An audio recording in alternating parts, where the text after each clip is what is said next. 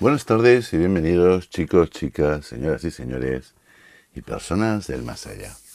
Bueno, hoy voy a hacer un corto cortísimo y creo que va a ir encaminado a cierta reflexión sobre el comportamiento humano. Se puede hablar de dos amigos, se puede hablar de dos familiares, se puede hablar de mucha gente, compañeros, etcétera, etcétera, etcétera.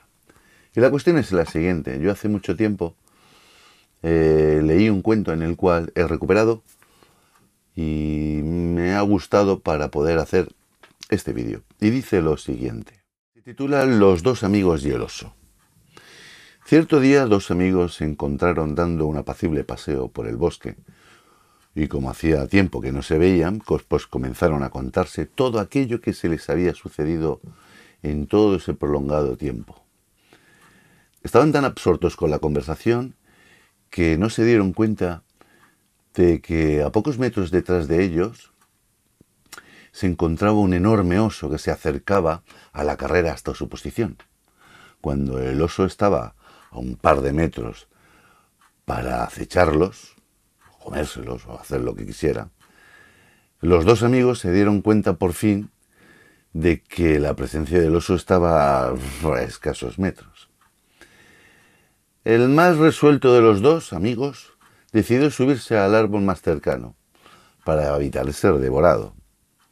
El otro, mucho menos ágil, se lanzó al suelo fingiendo que estaba muerto. En un instante el oso llegó hasta el lugar en el que el segundo amigo, que se quedó en el suelo, pues se acercó el oso hasta él y empezó a olisquearlo y a darle con la garza, bueno, con la garra en este caso a ver qué pasaba con ese.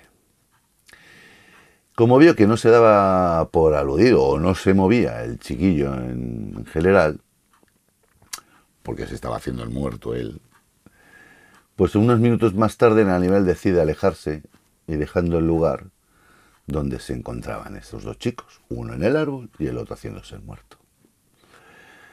El animal se alejó en busca de algo que echarse a la boca. Evidentemente no se había comido ninguno. Porque los osos nunca comen nada que está muerto, a no ser que estén muy muertos de hambre. Suelen comer cositas que se mueven, o frutas. Bueno, son omnívoros, comen de todo, pero no cosas muertas. Al ver que se alejaba entre los árboles del bosque ese oso, el primer amigo que se subió al árbol bajó, raudo y veloz, para comprobar si al que se había quedado abajo le había sucedido algo. Y quería preguntarle qué es lo que le había dicho el oso, o que le había contado. El otro, ufano, le dijo, me ha dicho que con amigos como tú no necesito tener enemigos. Dijésemos que la moraleja del cuento que ya se ha acabado es la siguiente. El amigo verdadero, o compañero verdadero, o familiar verdadero, sea padre, hijo, madre, o Espíritu Santo, nunca se apartará de ti por muy grande que sea el peligro, en teoría. En teoría. A la práctica pasan muchas cosas. Y colorín colorado, este cuento se ha acabado.